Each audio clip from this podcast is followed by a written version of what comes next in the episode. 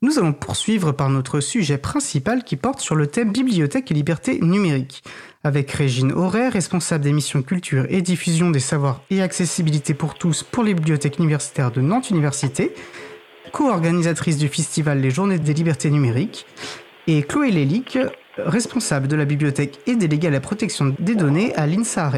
Je profite de ce moment de l'émission pour remercier ma collègue Isabella qui a préparé cette émission et en particulier qui a organisé ce sujet long. Elle n'a malheureusement pas pu être là pour animer l'échange aujourd'hui et je la remplacerai donc du mieux que je peux. Je vous rappelle que vous, que vous pouvez pardon, participer à notre échange sur le salon web dédié à l'émission sur le site causecommune.fm, bouton de chat. Alors, bonjour Chloé Lélix, est-ce que tu es avec nous? Oui, bonjour. Bonjour Régine Aurès. Vous m'entendez bien? Bah très bien. La, la régie me fait signe que oui. Régine, tu, Régine Aurès, donc tu es en ligne? Oui, je suis bien là avec vous. Bonjour. Super. Eh bien, merci déjà à toutes les deux de vous être rendues disponibles pour cet échange qui m'a l'air en tout cas très intéressant. Ce que j'ai découvert en fait hier quand ma collègue m'a demandé si je pouvais la remplacer et en creusant le sujet, je, je comprends pourquoi elle s'est elle-même penchée sur la question. Je vous propose de commencer de manière très classique par une présentation personnelle, enfin personnelle de vos parcours. Et qui êtes-vous donc euh, bah, Régine Auray. Peut-être qu'on peut commencer par toi, Régine. Oui, donc, je suis conservateur de bibliothèque euh, à la bibliothèque universitaire de Nantes. J'ai commencé mon parcours euh, très classiquement en faisant des études à l'université, en passant des concours de bibliothèque. J'étais bibliothécaire adjointe et ensuite, par les concours, euh, je suis devenue conservateur. J'ai travaillé un petit peu à Paris, un petit peu en Martinique et me voici à Nantes. Chloé eh bien, euh, bah, du coup, je redis bonjour et bonjour à Régine, parce que, je, voilà. bonjour Chloé, enchantée. Alors moi, je, voilà, je suis bibliothécaire, responsable de la bibliothèque à l'INSADREN, qui est une école d'ingénieurs euh, publics. Et euh, moi, j'ai des, pareil, un peu comme Régine, un parcours universitaire. Après avoir fait euh, une licence d'infocom, j'ai fait une licence pour être bibliothécaire, une licence métier du livre. Et je suis devenue responsable de la bibliothèque. Et je suis aussi déléguée à la protection des données dans le cadre du RGPD. Donc ça, tu l'as dit tout à l'heure en me présentant. Donc ça fait partie des missions que j'ai en plus de mon poste de responsable. Est-ce que vous pourriez peut-être nous présenter déjà ce qu'est une bibliothèque et quelles sont les spécificités d'une bibliothèque euh, universitaire. Bah, Chloé, puisque tu avais la, parole. Alors, une bibliothèque, euh, j'aurais jamais pensé que j'aurais dû définir c'était quoi une bibliothèque, mais bon, c'est un lieu déjà, euh, c'est des gens, donc un lieu où on peut venir travailler, un lieu où on peut venir consulter de la documentation sous toutes ses formes, c'est un lieu où on peut se connecter à l'information euh, sous toutes ses formes. Donc je vais être très large, très, dans une acceptation très large de ce que c'est que l'information. Donc on peut trouver des ordinateurs, on peut trouver des livres, on peut trouver des, DVD, des CD en fonction de, là où l'information est stockée. Mais c'est aussi un lieu où, comme je disais, où il y a des gens, donc des bibliothécaires, euh, qui est aussi des, des ben, nous en tout cas dans une bibliothèque universitaire, on a des étudiants qui viennent travailler, qui viennent consulter notre documentation. On a des enseignants-chercheurs. Et puis c'est aussi un lieu où il se passe des choses en fait. Il y a des événements dans des bibliothèques et ce que nous on appelle euh, dans notre jargon l'action culturelle mais en fait qui est le fait d'organiser des événements en lien avec nos collections, en lien avec nos publics et de faire un peu du lien entre tout ça. peut-être que Régine peut compléter avec ce que j'ai oublié. Tu as dit déjà l'essentiel. Dans les bibliothèques universitaires, qui sont des bibliothèques publiques euh, ouvertes à tous, hein, elles, ne sont pas réservées uniquement aux gens qui composent les communautés universitaires, elles sont ouvertes à toute personne intéressée. Donc ça, il faut le dire parce que souvent les gens l'ignorent. On accueille vraiment tout le monde comme une bibliothèque municipale. Et effectivement, euh, c'est un lieu où il peut se passer plein de choses. Classiquement, on s'y installe, on regarde de la documentation, mais on peut très bien aussi dormir, on peut très bien aussi jouer si cela ne dérange pas les autres. On peut faire son travail dans son coin ou en groupe. On peut admirer une exposition, on peut euh, participer à un atelier. Voilà, il se passe plein, plein de choses. Effectivement, il y a les étudiants, les étudiantes, mais aussi le personnel de l'université. Hein tous les, les personnes administratives, euh, informaticiennes, euh, techniciennes, etc. Et puis les enseignants-chercheurs et les personnes euh, extérieures. Oui, c'est pas seulement des, des, des lieux de vie, c'est pas seulement effectivement des endroits où on vient euh, euh consommer, j'utilise un peu à dessein ce terme, consommer euh, de la documentation, on vient vraiment se euh, échanger aussi, rencontrer d'autres personnes. Enfin, j'ai des souvenirs aussi justement quand j'étais étudiant de la bibliothèque universitaire, c'est les endroits de calme, mais aussi justement d'échange et de, de, de, de conversation et de vie, quoi. Exactement. De plus en plus, on essaye de de modifier les espaces des bibliothèques universitaires pour qu'elles comprennent euh, des espaces de rencontre et de travail en commun. Donc c'est ce qu'on appelle des tiers-lieux. Les tiers-lieux, il y en a plein maintenant dans les villes, dans les autres organismes. Et ça permet justement d'approcher l'univers des bibliothèques de façon beaucoup plus détendue et surtout de s'y sentir presque comme chez soi. Donc ça favorise l'échange, ça favorise le bien-être. Je voulais juste rajouter quelque chose euh, sur le fait que la bibliothèque c'est un lieu physique, c'est aussi, euh, et là c'est la partie immergée de l'iceberg, parce qu'on a l'impression que justement c'est un lieu, juste un lieu euh, physique, c'est aussi un lieu, j'ai envie de dire numérique, enfin en fait, c'est aussi beaucoup de contenu euh, disponible en ligne. C'est tout un travail de mise à disposition de contenu en ligne via euh, des, portails, des sites internet, etc. Et ça, c'est un peu une partie du travail qui est souvent ben, très peu connu du grand public, mais qui nous prend beaucoup de temps aussi. Donc il y a ce lieu qu'on essaye de faire évoluer vers quelque chose de, plus accueillant, etc. Et puis euh, il y a ce lieu en ligne aussi qu'on veut accueillant et pour faciliter l'accès à la documentation en ligne. Pour compléter le tableau. Euh, et, et, du coup, ça m'inspire une, question, c'est-à-dire qu'effectivement, bon, euh, Libre à vous est une mission, puis l'April est une association dédiée au logiciel libre, et on sait qu'au cœur de l'éthique du logiciel libre, il y a cette idée de, la libre circulation des savoirs, du partage de la connaissance. J'imagine qu'elle est assez euh, centrale dans, les missions d'une bibliothèque publique et a priori encore plus d'une bibliothèque universitaire. Qu'est-ce que ça a comme importance pour vous, cette idée du, libre partage des connaissances?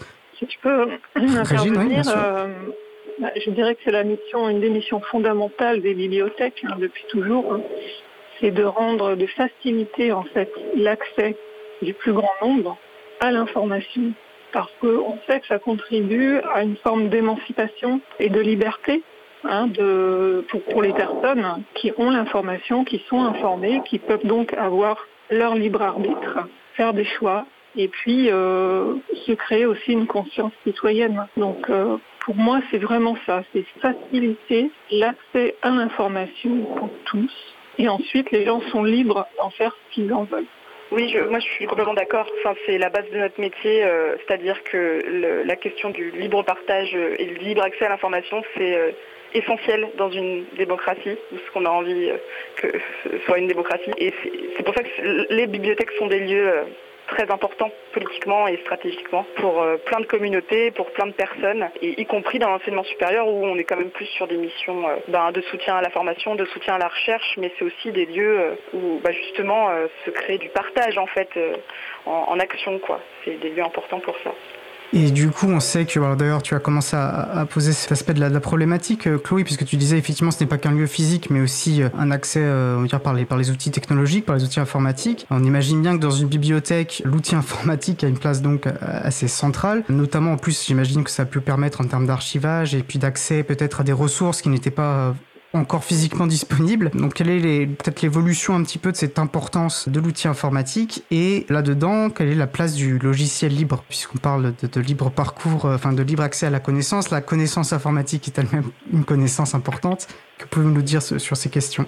Alors sur la question de l'évolution, ben, en fait nous les bibliothèques on, est en perpétuelle évolution. Ce que je disais tout à l'heure dans ce que je présentais comme étant une bibliothèque, l'information là où elle est, notre objectif c'est d'y donner accès et donc pas que via les livres. Et donc aujourd'hui effectivement nos étudiants ils font des recherches euh, sur Google. Et donc notre posture, c'est une posture d'accompagnement par rapport à ça. C'est une posture de formation aussi d'accompagnement. C'est une posture de comment on va euh, aider à, réfléchir à c'est quoi ces outils comme Google euh, qui nous permettent d'avoir accès à de l'information et en même temps qui récupèrent beaucoup de données euh, sur nous, sur nos vies et qui derrière nous, enfin voilà, peut-être nous empêche l'émancipation justement. Et donc il y a aussi cette question de l'accès à la documentation électronique par des outils qui parfois ne sont pas libres. On a du logiciel libre en bibliothèque, mais on a aussi beaucoup de logiciels propriétaires et des accès euh, à des bases de données via des éditeurs euh, qui voilà, peuvent nous bloquer euh, aussi à des moments des accès. Enfin, c'est c'est un business model à comprendre et je ne sais pas si je peux l'expliquer maintenant, mais en tout cas pour dire que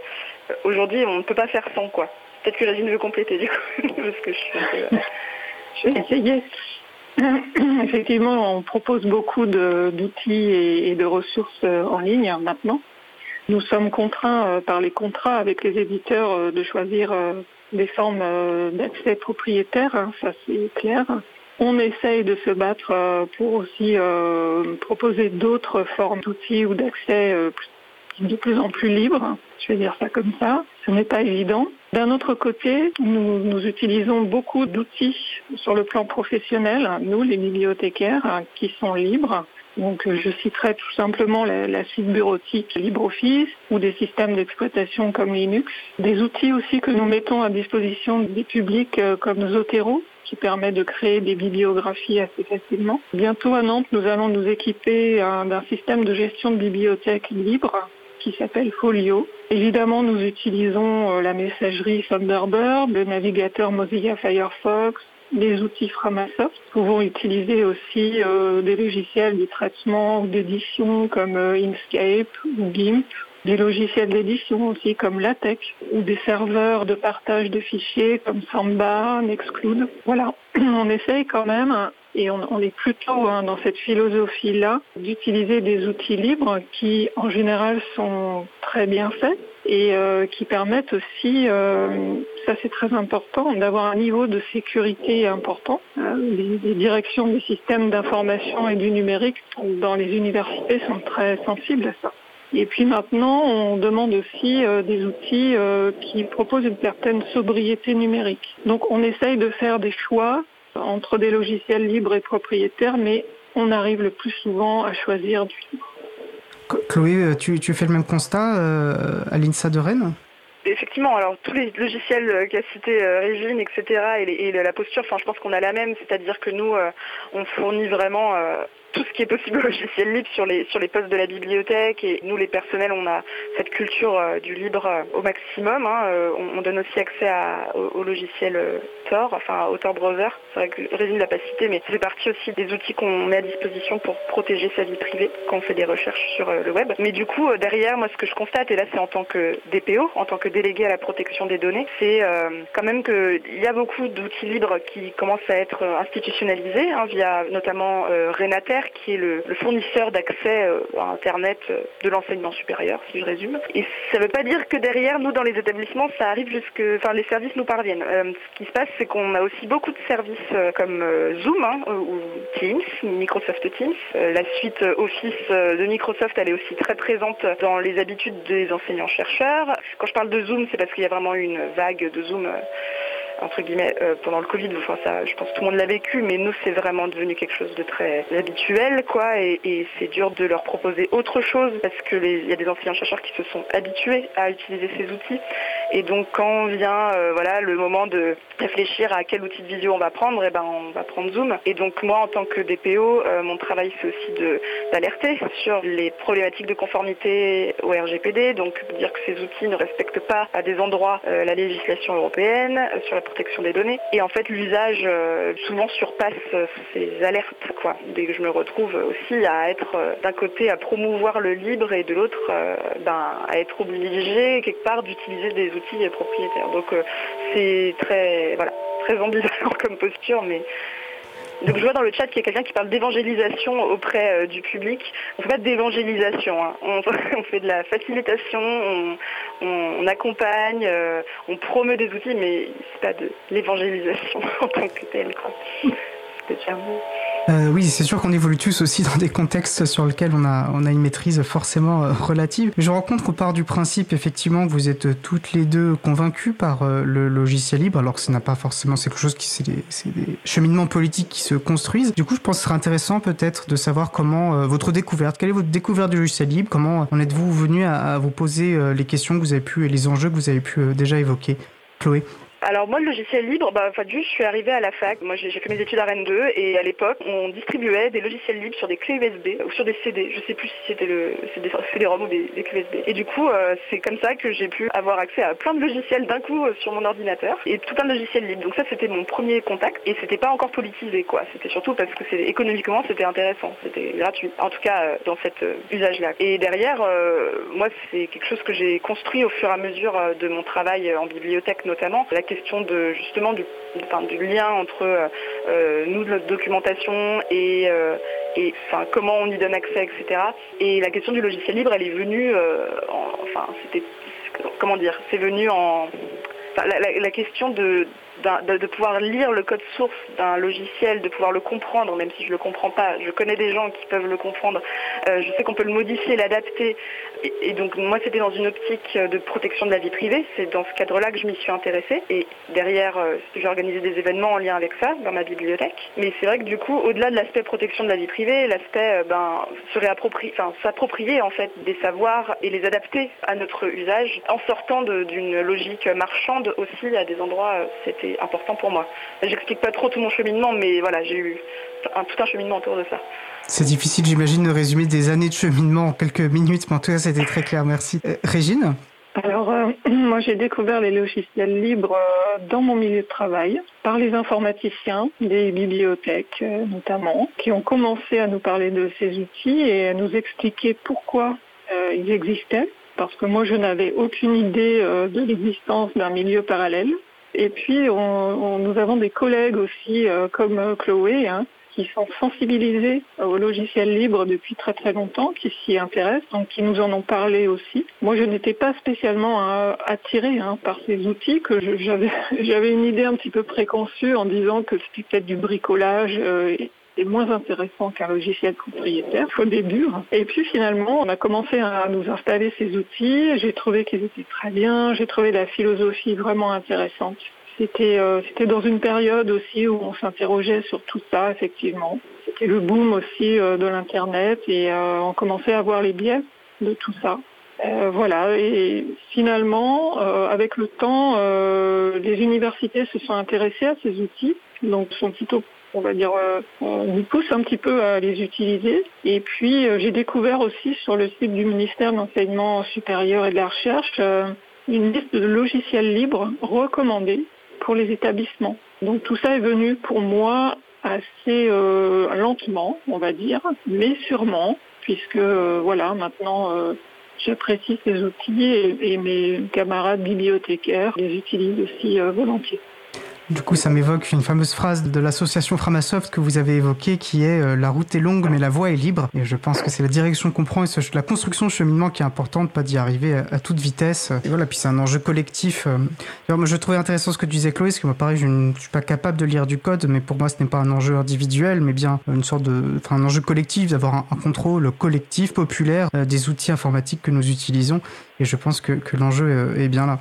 Alors du coup, vous êtes toutes les deux sensibilisées avec vos cheminements respectifs. Est-ce que vous vous considérez un peu comme des exceptions euh, dans votre métier? Est-ce que c'est au contraire, parmi les bibliothèques, les bibliothécaires, une conviction qui est plutôt partagée? Vous parliez, Régine, tu disais que, voilà, que tu as vu des collègues comme Chloé qui ont pu t'aider à, parcourir ce cheminement. Donc je qu'il y a aussi une communauté des, bibliothécaires, euh, notamment universitaires.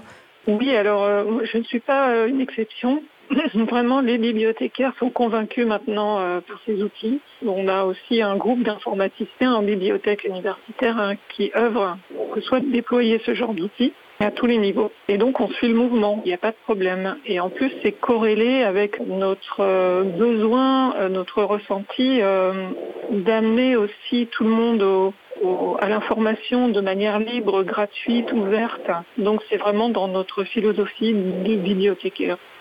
Oui, je suis assez d'accord. C'est assez partagé dans le métier. Je mettrais entre guillemets un petit bémol. Euh, là, on parle des bibliothèques universitaires, parce que nous sommes bibliothécaires euh, dans, les universités, mais il y a aussi des bibliothèques municipales, etc. Et on fait euh, à peu près le même métier. Hein, tous ceux dont on parle depuis le début, je pense que des bibliothécaires dans des collectivités territoriales se reconnaîtraient en grande partie. Je pense que nous, on a de la chance justement d'avoir des services informatiques des DSI qui nous soutiennent et qui ont vraiment, enfin voilà, qui ont aussi cette culture du libre en tout cas, euh, j'ai l'impression. Euh, moi, c'est ce que je constate depuis que j'ai commencé à travailler dans l'enseignement supérieur. Et je pense que dans des collectivités territoriales, c'est un peu différent. Il y aurait peut-être un autre son de cloche. Euh, les bibliothécaires seraient peut-être un peu frustrés ou bloqués du fait de ne pas être soutenus en termes informatiques, quoi par euh, justement des, personnes de, la ville. Donc euh, je pense que ça dépend vraiment des équipes sur place et dans le milieu de la recherche, enfin dans l'enseignement supérieur et la recherche en particulier, la question du libre accès, elle est quand même très présente. Enfin, on parlait d'archivage tout à l'heure, enfin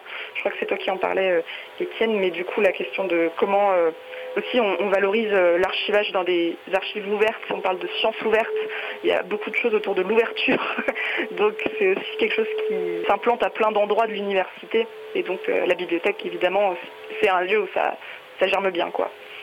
Alors de mémoire, mais je serais incapable de me souvenir du numéro de l'émission, mais on avait fait une émission justement sur les sciences ouvertes. L'échange était passionnant et on voit à quel point l'importance des enjeux qui, qui s'attachent aux questions que, tu, que tu soulevais. Alors euh, tout à l'heure, tu réagissais, Chloé, à, au chat où, où Mario Dill parlait d'évangélisation et tu disais que c'était pas tout à fait effectivement le, bon terme. Euh, mais du coup, comment euh, vous percevez le rôle des bibliothèques dans la sensibilisation aux enjeux de l'informatique libre? Et puis les autres enjeux qui s'attachent, c'est-à-dire voilà, effectivement du partage de l'information, du libre accès, euh, etc. Régine, eh ben, euh, Chloé? Vas-y Régine. eh bien, c'est une grande question on, essaye de, trouver euh, tous les moyens possibles de, faire une médiation sur ce sujet-là. Par exemple, dans les formations à la recherche documentaire que nous proposons euh, aux étudiants tous les ans, hein, chaque année, on, fait beaucoup, beaucoup euh, de séances de formation sur tous les sujets, avec l'aide des enseignants-chercheurs aussi. On parle toujours des outils libres par exemple, Zotero, comme je le citais tout à l'heure, c'est le pendant de EndNote et on l'utilise beaucoup et euh, les étudiants le découvrent hein, la plupart du temps et sont assez intéressants sont assez intéressés. Donc il y a ce moyen de médiation par les formations que nous pourrons faire. Il y a aussi la médiation qu'on peut euh, faire au moment de l'accueil du public dans une bibliothèque.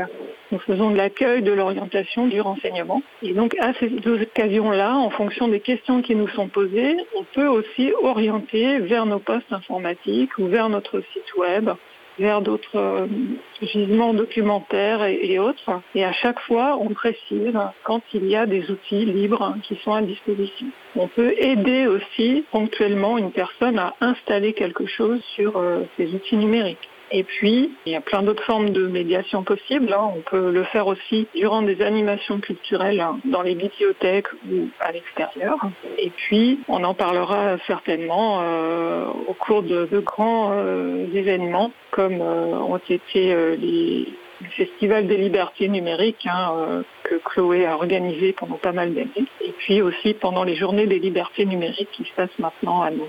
Oui, je pense qu'on consacrera même la, deuxième partie de notre échange à ces, euh, à ces deux illustrations de ce qu'il est possible de faire. Et puis, c'était vraiment des événements qui sont devenus majeurs euh, pour les libertés euh, numériques. Chloé, du coup, sur, cette question un peu de, de comment tu perçois ton rôle et le rôle des bibliothèques dans la sensibilisation aux enjeux de l'informatique libre. Bah, moi, je pense qu'on est euh, au bon endroit en fait pour faire ça. Et ça, c'est quelque chose que les militants pour les logiciels libres, les militants libristes euh, ont découvert. Enfin, moi, quand j'ai travaillé sur le Festival des libertés numériques, dont on parlera peut-être après, du coup, j'ai rencontré beaucoup de militants libristes à cette occasion en organisant euh, ces événements. Et je vois bien que la découverte de ce que c'est qu'une bibliothèque, c'est toujours un, une sorte de choc pour certaines personnes qui ne pensaient pas trouver des gens comme nous dedans. Avec des compétences de formation, parce qu'on est bibliothécaire, on est beaucoup à être formateur, formatrice. Et donc, aussi avec une appétence pour ces outils, euh, enfin des outils dont on, bah, on parlait de Zotero, mais aussi euh, le fait de transmettre, enfin comment dire, on est, on est quand même assez au fait des innovations pédagogiques, on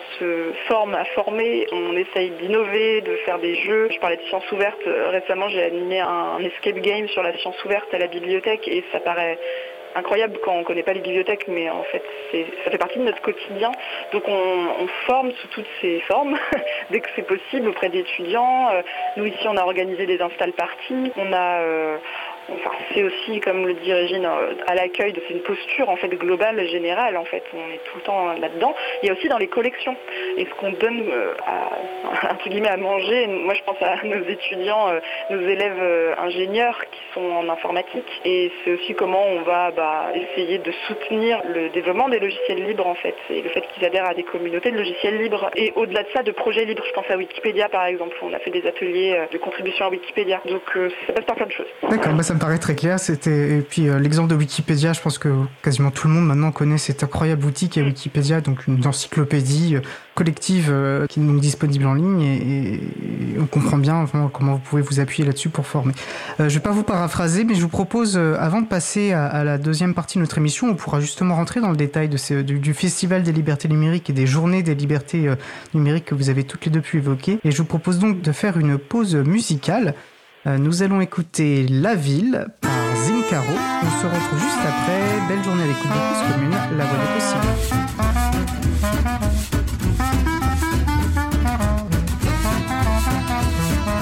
Cause Commune 93.1 Tant que t'essaies, lâche les amarres, embarquer, naviguer. On vit dans la cité à deux doigts disjonctés, mais on reste cool.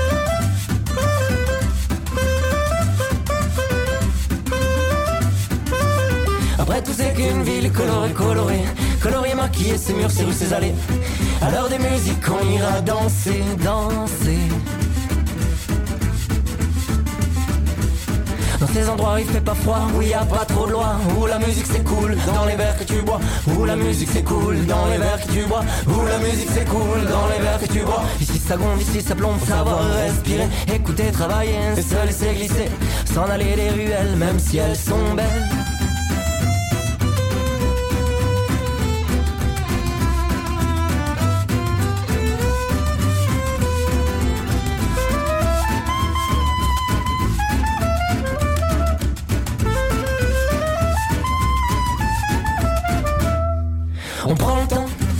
Pas d'argent. Mais hors de la vie sans crédit, ça pue le l'odeur de la ville. Chant futile.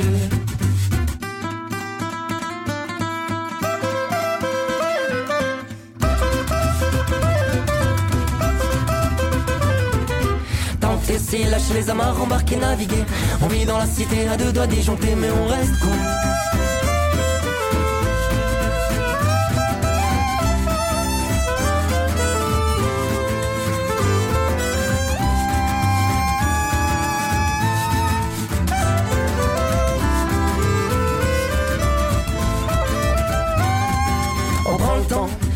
Pas d'argent.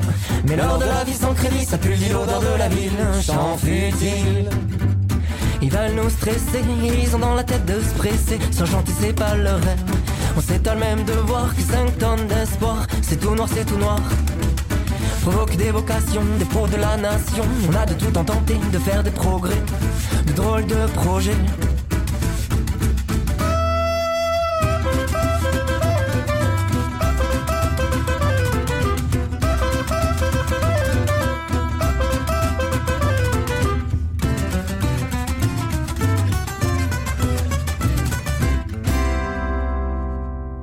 Venons d'écouter La Ville par Zincaro, disponible sous licence libre Creative Commons, CC BY SA. Retrouvez toutes les musiques diffusées au cours des émissions sur causecommune.fm et sur libreavoue.org. Libre à vous, libre à vous, libre à vous. L'émission de l'April sur les libertés informatiques. Chaque mardi de 15h30 à 17h sur Radio Cause Commune, puis en podcast. Je suis Étienne Gonu de l'April et nous parlons euh, au cours de cette émission de bibliothèque et de liberté informatique avec nos deux invités, Régine Auray pour les bibliothèques universitaires de Nantes Université, co-organisatrice du festival Les Journées des Libertés Numériques, et Chloé Lalique pour la bibliothèque de l'INSA Rennes. Alors avant la pause, voilà, nous avions commencé à évoquer deux événements euh, importants hein, autour des libertés euh, numériques. D'abord le Festival des Libertés Numériques qui a été lancé par l'INSA Rennes, qui a été arrêté après euh, trois éditions, qui a commencé en 2018. Et puis, prenant le relais quelque part, on, on verra comment ça a pu se passer. Les Journées des Libertés Numériques, coordonnées par les bibliothèques universitaires de Nantes Université. Et on attend la troisième édition en 2023. Et je vais rappeler qu'il me semble qu'il est possible jusqu'au 28 octobre de proposer des conférences ou, des propositions, en tout cas de participation à, à cet événement. Tu me confirmes la date, juste Régine, du 28 Oui. octobre Oui, oui, la- l'appel à participation euh, peut nous être envoyé jusqu'au 28 octobre. Après, si nous en recevons euh, début novembre, on les regardera aussi. D'accord. On va revenir en détail sur cette question, mais je vous propose finalement de prendre la, la chronologie dans l'ordre. Si j'ai bien compris, en 2018, il y avait euh, cette idée d'un, d'un- enfin, l'INSA à Rennes a lancé un festival des libertés numériques. Chloé, est-ce que tu peux nous expliquer un petit peu euh, l'histoire, comment cette idée est venue et comment elle s'est euh, organisée, euh, enfin manifestée? Oui, je peux. Alors, il faut que je remette le nez dans mes chiffres parce que, effectivement, en, euh, en 2018, on a lancé le Festival des libertés numériques, mais c'est une, on va dire, euh, c'était déjà la suite de quelque chose qu'on avait développé à l'INSA avec, au début tout seul et euh, ensuite avec l'Université de Rennes et puis avec l'association Actux, euh, qui est l'association de promotion du logiciel libre à Rennes. Et donc, depuis 2000, alors 2000, euh, il me semble 2015, on organisait des crypto-parties. Euh, crypto-parties, c'est des événements pour euh, former et informer sur la question de la protection de la vie privée et sur la préservation des libertés. Et en gros, on avait lancé ça avec des collègues qui travaillaient à l'INSA, des enseignants-chercheurs, des doctorants.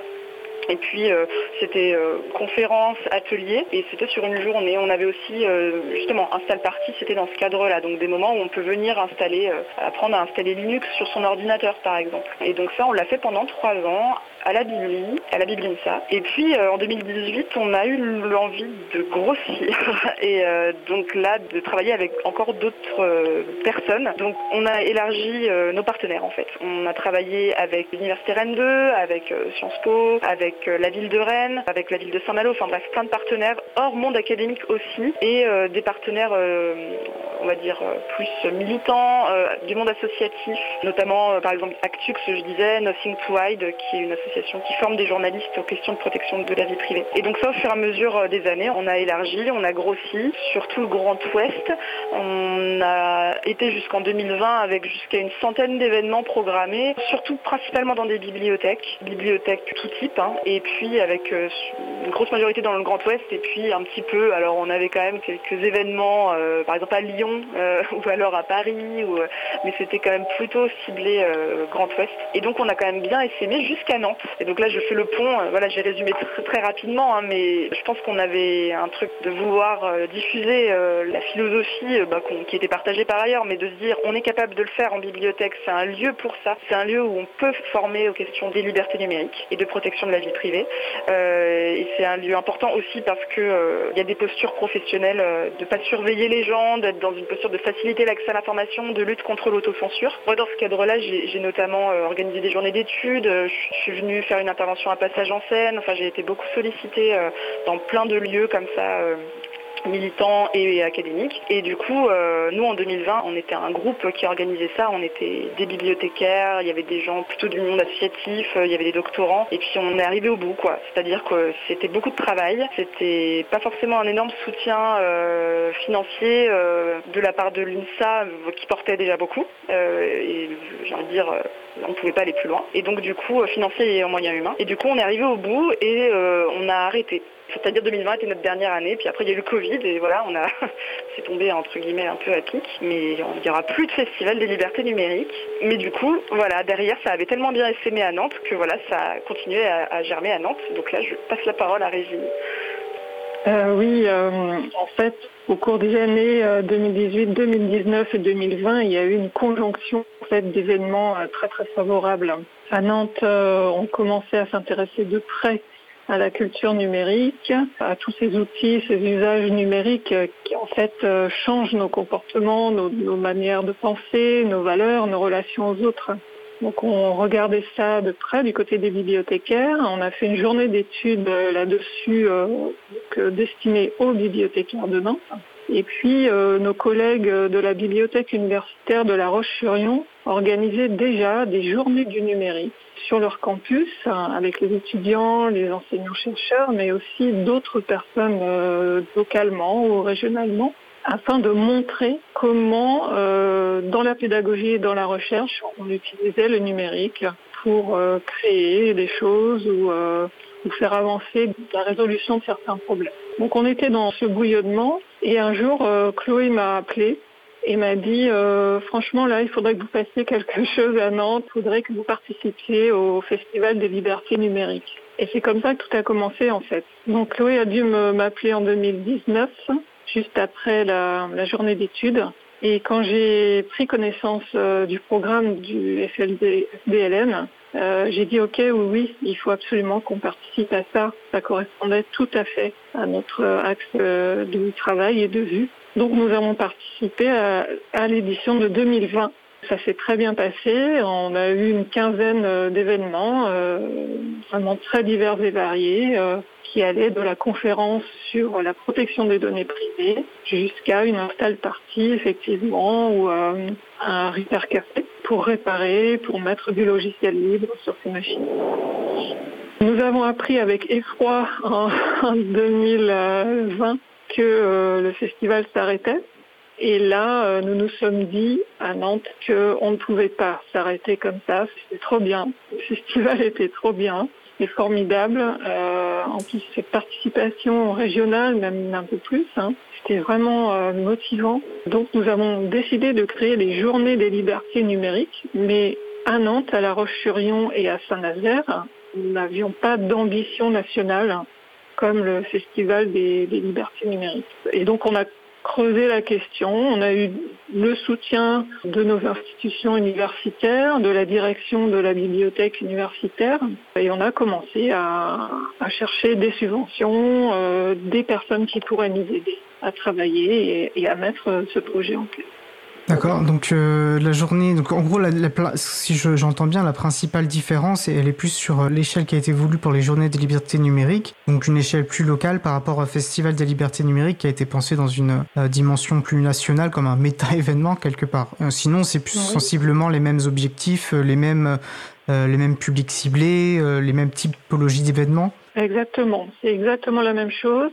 Notre ambition est moindre pour l'instant parce que nous avons moins de recul aussi hein, que nos collègues de Rennes. Donc il nous faut aussi du temps il y a une espèce de, temporalité là euh, et de compétences aussi à acquérir de notre côté pour qu'on pose vraiment l'événement, sachant qu'en 2021, la première édition a été complètement tronquée à cause de la crise sanitaire. Donc la première édition n'en a pas vraiment été une en 2021.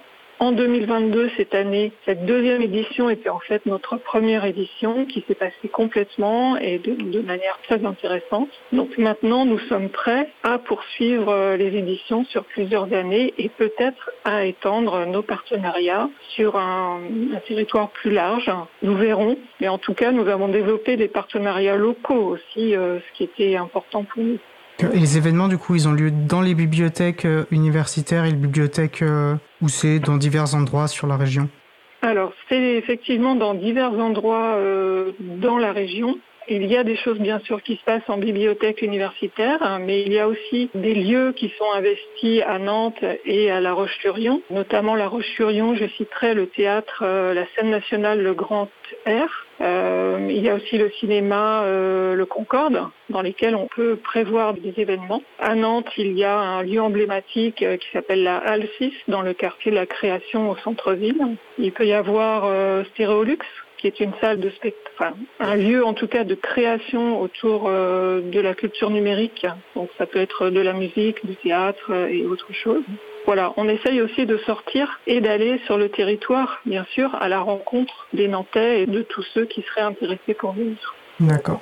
Alors avant peut-être de rentrer un petit peu dans, dans, les détails de l'édition 2023 euh, qui aura donc lieu, si j'en crois mes notes, en mars et avril, euh, j'aimerais devoir euh, demander à, Chloé quelle importance a pu avoir pour toi cette prise de relais Puisque j'imagine qu'on a investi autant de temps dans la création et la construction d'un festival, et parfois c'est bien aussi de savoir conclure un effort quand, quand on voit qu'on est au bout et que ça ne convient plus. Mais j'imagine que ça doit être très satisfaisant de voir que ça peut essaimer de cette manière-là.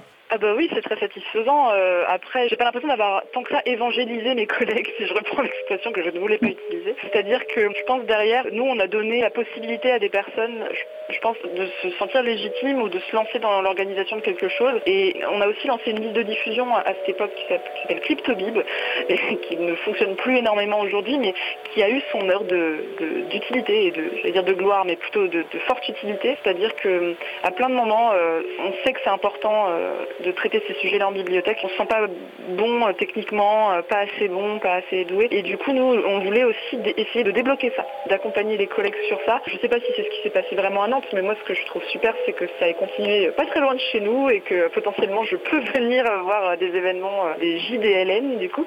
Et derrière, il y a quand même eu un groupe de personnes qui a voulu continuer le Festival des libertés numériques et, ça n'a encore rien donné, je pense à cause de la crise sanitaire. Et puis, du coup, les gens se sont perdus quelque part aussi de, vue, quoi. Mais oui, c'est très satisfaisant, même si euh, moi-même j'étais très triste que ça s'arrête, d'avoir mis euh, de l'énergie dans un projet qui finit par s'arrêter. Ben voilà, c'est toujours un peu, un peu triste aussi pour soi, mais, mais, mais moi je continue autrement et c'est pas grave en fait. Et je suis contente d'avoir pu, pu dire un relais quelque part, c'est super quoi. Ça produit des effets, c'est pas ce que vous avez fait a produit des effets, il y a un sens puisque voilà, ça émule et et ça peut avoir des impacts sur les gens. Donc je pense qu'il faut jamais se dire que ça n'a été pour rien en tout cas. C'est toujours là. Oui, oui. Bien sûr, oui. Alors Régine, donc nous parlons, donc là il y a, y a, une préparation de, de, du JDLN, donc les Journées des Libertés euh, Numériques, donc qui sont en train, l'édition 2023, donc j'imagine que vous êtes au cœur de, de l'organisation, parce que c'est un événement qui paraissait important en termes d'organisation. Euh, voilà, donc des questions assez classiques. Est-ce qu'il y a un thème spécifique pour cette nouvelle édition, des évolutions par rapport à l'édition 2022 euh, peut-être nous rappeler les dates euh, voilà, ou les types d'activités qu'il s'agit de proposer euh.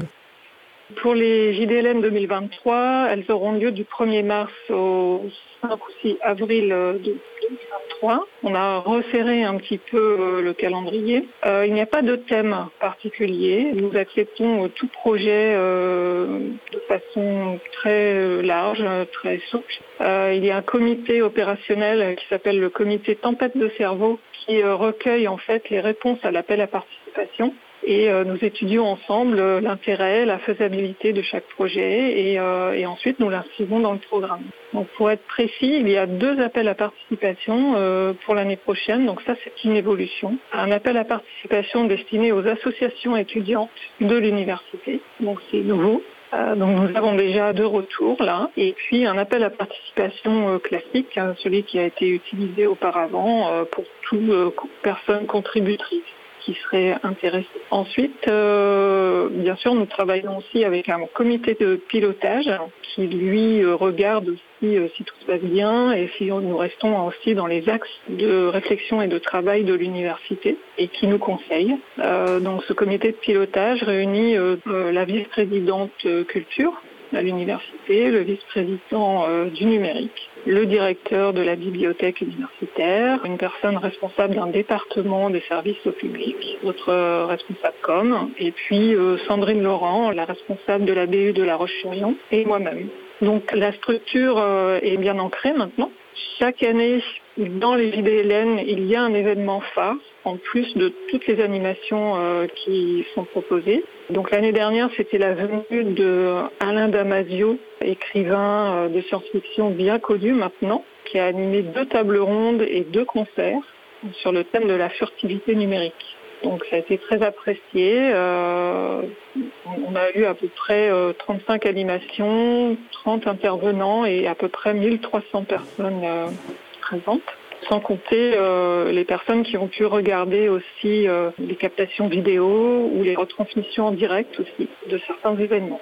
Pour l'édition 2023, on a reçu à peu près 25 réponses à l'appel à participation et on essaye de développer des partenariats, notamment avec la Bibliothèque municipale de Nantes. Nous allons essayer de coproduire euh, un événement, alors on ne sait pas encore lequel, on est en relation, et cet événement pourrait aussi se placer en septembre 2023 lors de la Dante Digital Week, qui est un autre festival aussi euh, dédié au numérique, qui a les mêmes valeurs que euh, les JDLN. Donc nous pourrions euh, nous placer aussi dans ce festival. Cette année, l'événement phare, ce sera la venue de François Saltiel, qui est un auteur, un journaliste connu euh, sur Arte, notamment. Dans le, il était dans l'émission de 28 minutes d'Elisabeth Quint. Et il a une émission maintenant sur France Culture qui s'appelle Le meilleur des mondes et qui traite en fait de nos vies numériques. Donc il a accepté de venir pour animer trois euh, tables rondes une conférence interactive. Et l'une des tables rondes est très importante pour nous cette année puisqu'elle réunira Laurence Lessig qui a accepté d'être en visio depuis les États-Unis avec nous. Donc euh, tout le monde connaît, hein, euh, qui est le, fondateur de l'organisation euh, des Creative Commons. Je ne sais pas si tout le monde le connaît, mais c'est effectivement une référence, on va dire, sur les enjeux politiques et légaux autour du code informatique notamment, parce qu'il a écrit un texte très connu qui s'appelle Code is Law, le, code fait loi, enfin, est loi. Donc c'est oui, c'est impressionnant, c'est super qu'il ait accepté de participer à distance. On est vraiment, euh, oui, très très contente euh, avec Sandrine euh, Laurent de, cette acceptation. Donc il sera là. Il y aura Karine Bernot, qui est la présidente de l'université de Nantes, qui est professeure en droit civil et en propriété intellectuelle. Donc c'est aussi un, honneur. Il y aura Benjamin Bayard, qui est connu aussi, qui est le fondateur de la Quadrature du Net. Et donc cette table ronde sera animée aussi par François Saltier. Donc vraiment, on est très très contents des noms effectivement euh, qui poussent à venir, euh, qui donne envie d'écouter. Et ce sera accessible à distance Enfin, on pourra suivre à distance Exactement. oui, oui, ce sera accessible à distance. Il y aura à la fois une captation vidéo, euh, donc on pourra regarder quand on veut, et il y aura une diffusion en direct sur la web TV de l'université. Super, bah, un point extrêmement complet. Tu as devancé toutes les questions euh, subsidiaires que je m'étais notées, donc c'est parfait. Et on arrive vers la fin de l'émission. Je vais ouvrir une parenthèse et, m'adresser à Chloé, parce qu'en préparant l'émission euh, avec mes collègues, d'ailleurs, nous avons écouté euh, un interview que tu avais fait pour un podcast qui s'appelle Reste Numérica. On mettra le lien dans, la page web de, l'émission, une interview que j'ai trouvée personnellement très intéressante. Et tu abordes une question, si tu veux bien, en 2-3 minutes, te pencher un peu dessus, c'est-à-dire l'articulation entre les problématiques féministes dans le, cadre militant des libristes et des libertés euh, numériques et tu semblais dire que voilà qu'il y avait encore des difficultés à articuler euh, ces deux luttes qui, nous semblent nous euh, assez essentielles justement. On veut bien avoir ta, lecture en tant que, que féministe et libriste. Oui. Désolé, oui, ça tombe un peu, ça tombe un peu, voilà. Non, c'est super, c'est super d'en parler. C'est euh, important d'en parler. Fait partie des, ça fait partie des enjeux que je trouve hyper importants d'articuler ensemble, évidemment. C'était pas si évident ça pour moi quand j'ai commencé euh, le Festival des libertés numériques et me préoccuper des questions des libertés numériques. Et puis au fur et à mesure des années, c'est devenu une évidence que les libertés numériques ne sont pas que numériques et qu'on parle de liberté euh, au sens large et du coup d'égalité aussi au sens large. Et c'est vrai que se frotter au monde libriste, bon bah c'est se frotter à un environnement où euh, bah, les questions féministes, alors elles, sont là, elles arrivent et elles, y sont à plein d'endroits. moi il y a un moment où j'ai senti aussi qu'elles n'étaient pas assez développé euh, dans le groupe dans lequel je travaillais euh, pour pouvoir continuer sereinement euh, aussi à travailler ces questions-là là où j'étais. Enfin, c'était vraiment un truc, un moment de comment moi je me suis sentie à un endroit. Par contre, derrière, il y a pas mal d'initiatives qui sont lancées. Enfin, là, je, m'apprêtais à citer le Hackerspace du Reset et puis je me suis voilà souvenu qu'en fait ils ont un petit peu arrêté leur activité, mais le, Hackerspace féministe qui était à Paris, qu'on avait fait venir d'ailleurs à l'INSA sur des ateliers en non-mixité, ça n'avait pas été facile de faire ça parce que c'est aussi un moment où euh, bah, c'est, voilà, c'était aussi bon à plein d'endroits la non-mixité, euh, c'est pas facile de la faire valoir, même si on sait que c'est très important. Il y a aussi des associations comme euh, Échappe qui travaillent la question des cyberviolences sexistes. Par exemple, des, enfin voilà, des, associations qui montent des instances mastodon. Enfin là, c'est peut-être un peu technique, mais je sais que ça se travaille, que c'est travaillé à plein d'endroits dans le milieu libriste. Juste moi, j'étais pas à ces endroits-là et peut-être ça m'a pas suffi. Et ce qui fait qu'aujourd'hui, euh, moi j'ai une vision beaucoup plus euh, large, enfin de quand j'organise des événements là dans ma structure, euh, j'organise plus spécifiquement d'événements autour des libertés numériques, sauf dans ma fonction de délégué à la protection des données. Mais derrière, c'est vraiment une perspective politique plus large de ou le libre, le logiciel libre en fait partie, mais c'est pas non plus, euh, on va dire c'est un moyen, c'est pas une fin. Voilà, c'était plus ça, j'en suis arrivée à ça. Alors peut-être à un moment j'étais plus dans c'est la fin et c'est pas un moyen. Dans ma réflexion en tout cas c'est arrivé comme ça. Voilà. J'espère que j'ai répondu à la question. Très impressionnant, en deux minutes à peine, d'avoir aussi bien résumé. Et on invite, parce que Fred me dit que c'est même l'interview sur Res Numérica qui nous a donné envie de, traiter euh, le sujet ah d'aujourd'hui. Et donc vraiment, euh, voilà, Chloé a eu plus de temps et plus de tranquillité pour répondre à la question que je viens euh, je vous invite donc à, aller découvrir cette interview. On arrive en fin d'émission et je vous propose chacune, en une à deux minutes, peut-être de nous évoquer ce qui sont pour vous les, points forts à retenir de notre échange ou si vous souhaitez partir complètement ailleurs, finalement cette minute est à vous. Bah, Chloé, puisque tu parlais, je te laisse la parole. Ah merci. Bah, du coup j'avais pas préparé alors qu'on m'avait dit qu'il faudrait bien me préparer. du coup, je juste bah, pour les points forts. Bah, pour moi euh, les bibliothèques sont des lieux euh, très importants dans notre société. C'est des lieux qu'il faut maintenir, c'est des lieux qu'il faut nourrir. Il faut aller visiter les bibliothèques et s'en saisir. Euh, de l'autre côté petit message aux bibliothécaires. voilà faut ouvrir et continuer ce travail de facilitation autour de tous ces enjeux des communs en fait au sens large. Voilà si du coup je fais pas du tout deux minutes mais je, je ne sais pas quoi dire de plus ce que j'ai déjà dit? C'est très bien, merci. Régine Auré Eh bien, évidemment, évidemment, je dirais la même chose que Chloé. Il faut venir en bibliothèque, euh, de quelque nature qu'elle soit. Il faut aller rencontrer des bibliothécaires qui sont déjà formidables et qui sont euh, très en phase avec ce qui se passe dans la société, euh, y compris du côté des outils numériques. Voilà, il faut, il faut partager avec elles, il faut monter des projets avec elles ou avec eux. Voilà, il se passe plein plein de choses dans, sphère-là. Elle se transforme progressivement en espace de tiers-lieu, donc débat, échange, création, etc. Donc c'est très très important comme mouvement aussi.